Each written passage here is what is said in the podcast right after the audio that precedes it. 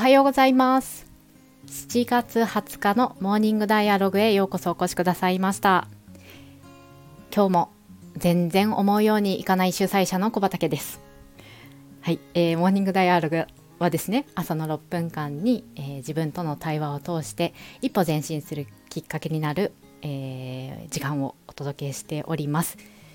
いつも私は収録をする時にですね特定の一人を思い浮かべて今日はこんなメッセージを届けようかなというふうに、えー、想像しながら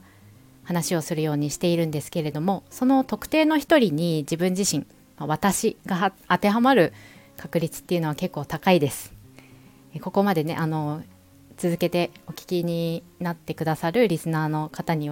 方の中にはあこれは主催者が自分に向けて問いを出してるなとか自分のためのエールだなとお気づきになる方も多いかなと思うんですけれどそうなんです。え今日も私はですね自分へのエールとして一つ思うようにいかない時の心持ちそして工夫について話をしていきたいなと思っています。えー、そうですね。皆さんはお聞きの皆さんは何か物事が思うようにいかない時どういうふうに過ごしていますか？一人じゃななんだかねこうどうにもならないっていう時には誰かのね助けを借りたりとかもすると思うんですけれど思うようにいかない時では、えー、あなたはの助け舟っていうのはどこにあるのでしょうか？少し、えー、考えてもらえたらなと思っています。そして、えー、私はこんな風に過ごしているよとか私の助け舟はここにあるよっていうのを、えー、ぜひレターやメッセージでお送りいただけたらですねそれをまた私が共有していきたいなと思っているのでよろしくお願いします。じゃあもうもう少し自分でお話を続けたいと思いますが、えー、私はですね幼い子が、まあ、2人になってからというものを嘘のようにやっぱり子供が体調を崩してでそのために旅にあの育児と仕事の両立をするためになんだかね負荷10倍みたいな状況に立たされることが多いです。えー、まあね順当に、えー、私はめげています。そりゃしょうがないなと思いますが、えー、心理的にはいつもこう排水の陣の中、えー敵に何回もですねもう切られちゃってるんですよ。切られて突っ伏して倒れちゃってるような感じになるんですけれど、まあ、こういうやっぱり状況状態っていうのはいかようにしても辛いわけで心の中でああ助けて助けてほしいと思うわけです。それで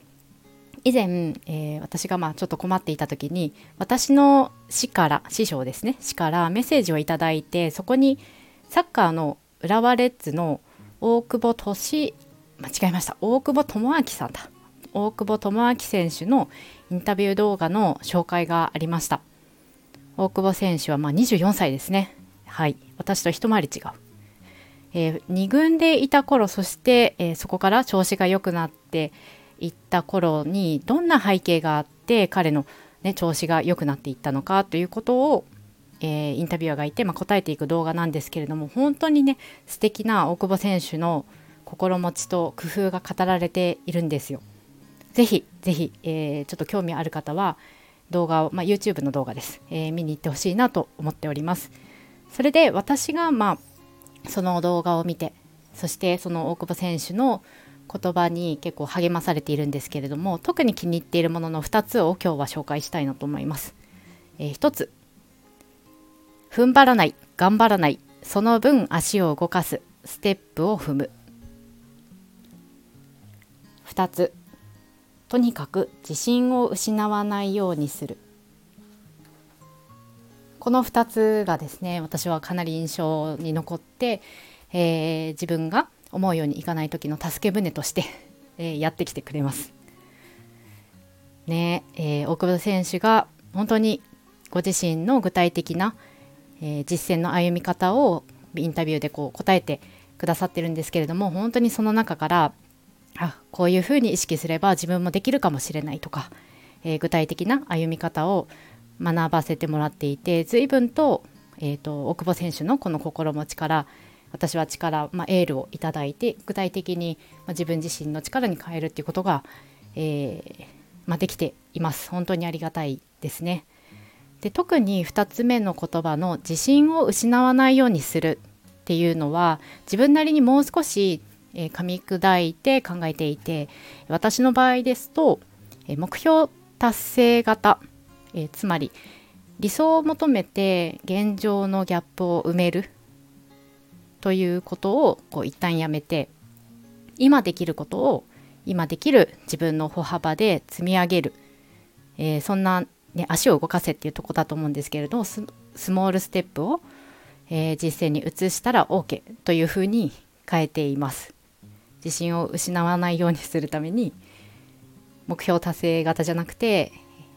あの今日のスモールステップを淡々と踏んでいくぞというふうにしています。そんなふうにするとこう思うようにいかない時にえー、そうですねあのめめめげたままじゃなくて快く進んでいく自分に慣れているなと思っています。お聞きの皆さんはどうでしょうか？皆さんの思うようにならない時どんな風に過ごしていらっしゃるのか、えー、そんな時に、えー、皆さんの助け舟っていうのはどこにあるのでしょうか？こんなことを考えてみても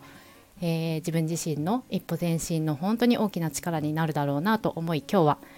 お話をさせていただきました。ぜひぜひアイディアがあれば、えー、メッセージなどなどお待ちしております。それでは、えー、ここまでお聴きいただきありがとうございました。今週も、えー、私、マイペースに頑張っていきたいと思います。皆様も良い一日をお過ごしください。